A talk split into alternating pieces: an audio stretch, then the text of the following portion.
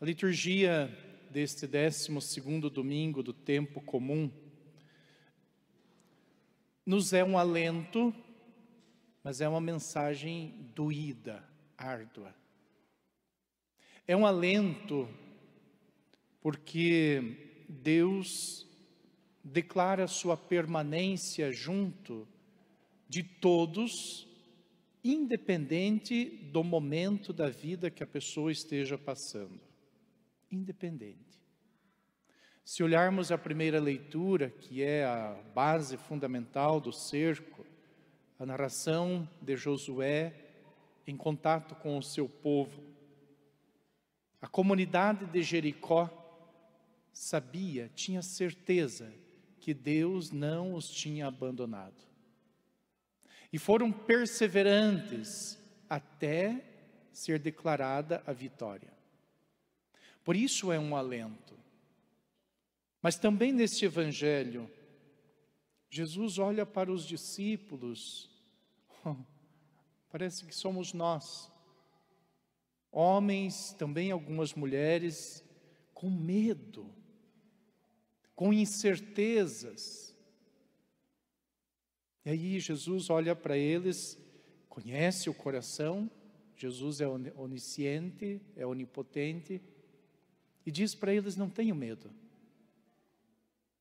Vão aonde precisar, testemunhem a verdade, mas não tenham medo. E até ele diz, elenca uma série de medo que eles estavam passando. Diz: olha, para nós que temos fé na ressurreição, esta vida é um pingo, é apenas um momento. A morte do corpo é apenas um momento. A nossa meta é a eternidade. É de lá que nós viemos e é para lá que nós voltaremos. Por isso, não tenho medo deste mundo. Jesus não disse para eles que não sofreriam, mas que eles poderiam passar por momentos de dor, de cruz, de calvário, de sofrimento, de angústia, que Ele estaria com eles. Por isso disse, eu não sei, talvez até é uma realidade que nós vivemos no nosso cotidiano. Nós não sabemos da dor do outro. Não tem como saber. Talvez os psicólogos sabem um pouquinho.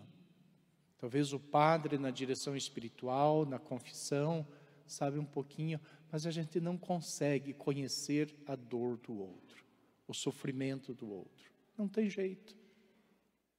O que nós sabemos é que não importa o tamanho da cruz que a pessoa está carregando, Deus está ao lado.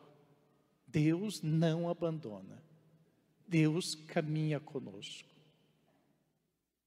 Quantos de nós experimentamos a dor da morte de alguém que nós amamos, especialmente nesses últimos anos, com esta pandemia que assolou nossa comunidade e sociedade.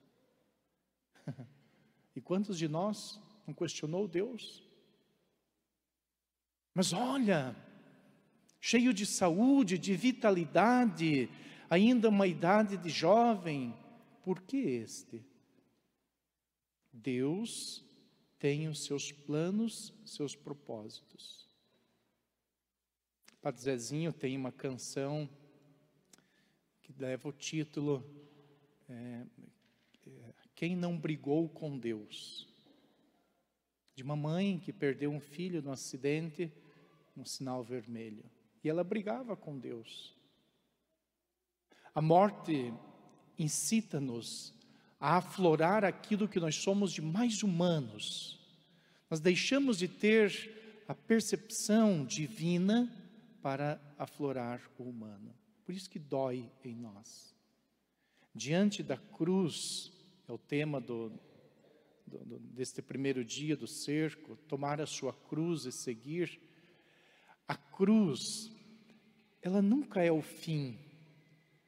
A cruz na nossa vida, ela sempre tem um propósito, sempre, todas as cruzes, não é esta ou aquela, todas elas. cruz de Jesus no Calvário tinha um propósito maior do que aqueles poucos metros de Calvário. E Jesus mirava nos propósitos, naquilo que a cruz traria, não o que a cruz encerraria. Por isso que a morte de Jesus na cruz não encerrou um plano de vida, um plano de Deus, um plano do reino. Ao contrário, a morte de Jesus na cruz potencializou a presença de Deus junto dos apóstolos. Celebramos há pouco ah, o Pentecostes, a vinda do Paráclito.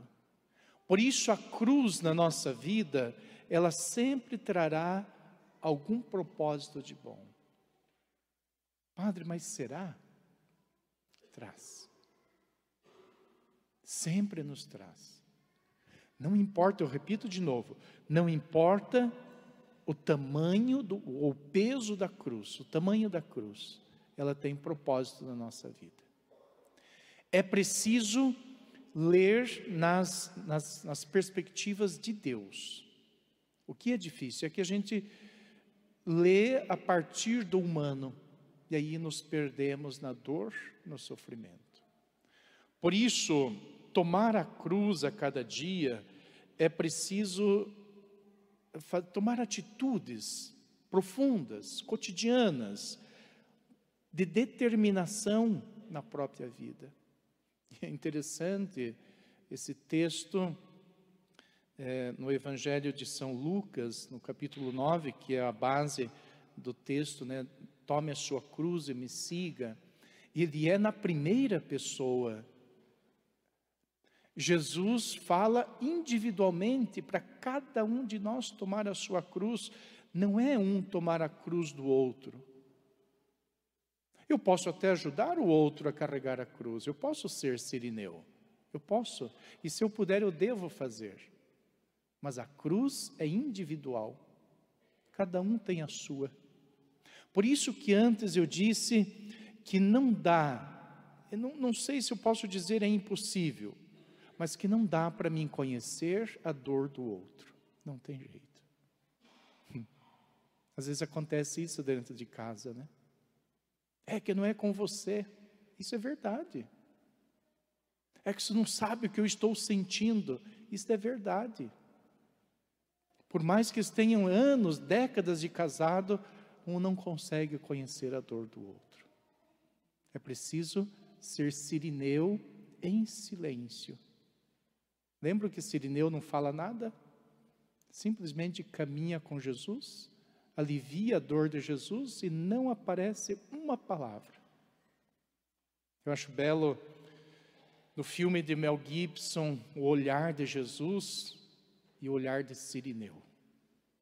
É um olhar profundo. Jesus não diz nada, Sirineu não diz nada e eles falam tudo um para o outro. Por isso, na hora que nós encontrar alguém que esteja com a cruz muito pesada, primeiro, sabemos que a cruz é da pessoa, ela é individual, é dada individualmente. Eu posso aliviar um pouco do peso da cruz, mas não posso tomar para mim. Este é o primeiro passo, saber que a cruz é somente minha. É eu que vou carregar. Sou eu que faço a experiência. A experiência da cruz é uma experiência do meu íntimo com Deus. A cruz na nossa vida sempre nos ajuda a nos aproximar de Deus. Pode notar, quando nós não estamos bem, parece que dá vontade de rezar mais, até de participar mais.